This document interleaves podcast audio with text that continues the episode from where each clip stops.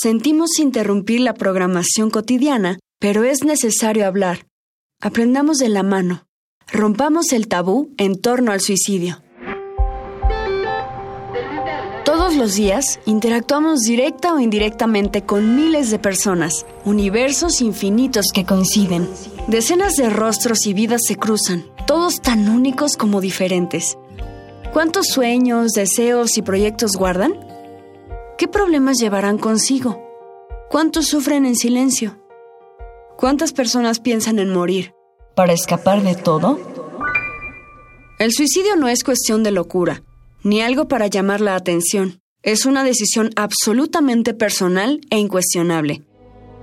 En México y varios países del mundo, es un problema de salud pública, porque se ha vuelto alternativa para mitigar el sufrimiento y deja profundas secuelas en la sociedad y en las familias.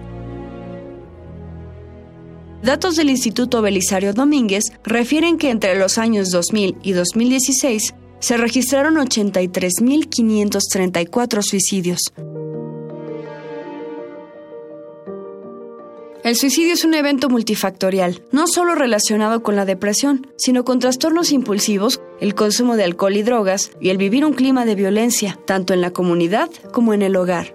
Habla la doctora Corina Benjet. Los factores más importantes, yo diría, el nivel individual sería eh, los diferentes trastornos mentales, que no es nada más la depresión, la depresión es importante, pero también personas que tienen déficit de atención con hiperactividad o algún otro tipo de trastorno impulsivo, personas con problemas con sustancias, personas con ansiedad, todos esos es un factor de riesgo. El consumo de sustancias también es un factor de riesgo. En personas de mayor edad, cosas como el dolor crónico, el sentirse completamente solo, se creen que también hay factores biológicos y genéticos. Y en términos de la sociedad, yo diría el estigma hacia buscar ayuda?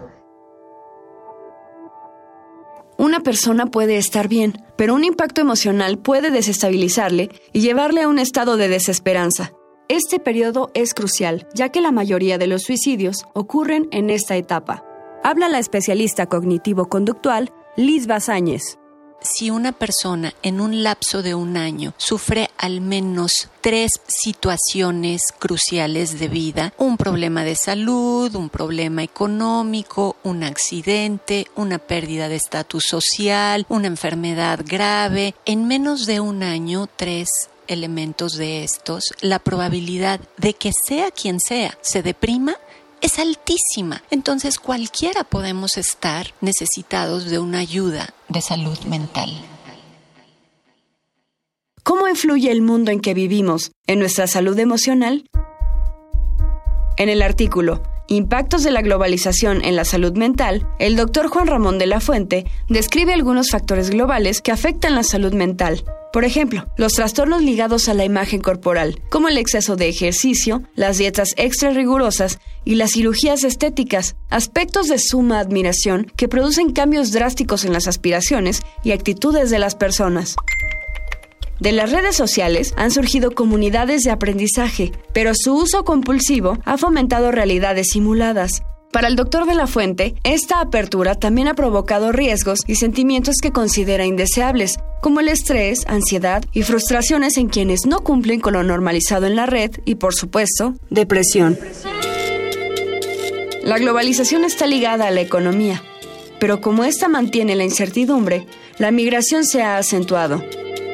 Migrar influye en la salud mental, pero la experiencia que implica hacerlo desencadena soledad, miedo, la separación abrupta de los seres queridos e incluso el desgaste físico en muchas personas. De igual manera, De la Fuente considera que la publicidad engañosa y los mercados no son agentes lejanos a nuestra salud mental, pues lucran con un concepto de bienestar disfrazado de felicidad. Estamos expuestos a factores globales como estos. Lo que hace que nos afecte más o menos es la resiliencia, es decir, la capacidad que tenemos de adaptarnos a la adversidad. Si notas cambios de humor como rabia, desgano, tristeza profunda o desesperanza, e incluso sarcasmo en torno al suicidio en la persona que tienes al lado, abórdala sin miedo. Si puedes, ayúdala a buscar ayuda. Y si no, notifícalo a alguien de su círculo cercano. Entra a www.elsuicidioesprevenible.org, llama al call center de la Facultad de Psicología de la UNAM 5622-2288. Línea Guam de apoyo psicológico 5804-6444. 10 de septiembre, Día Mundial para la Prevención del Suicidio. Para Radio UNAM, Ana Salazar.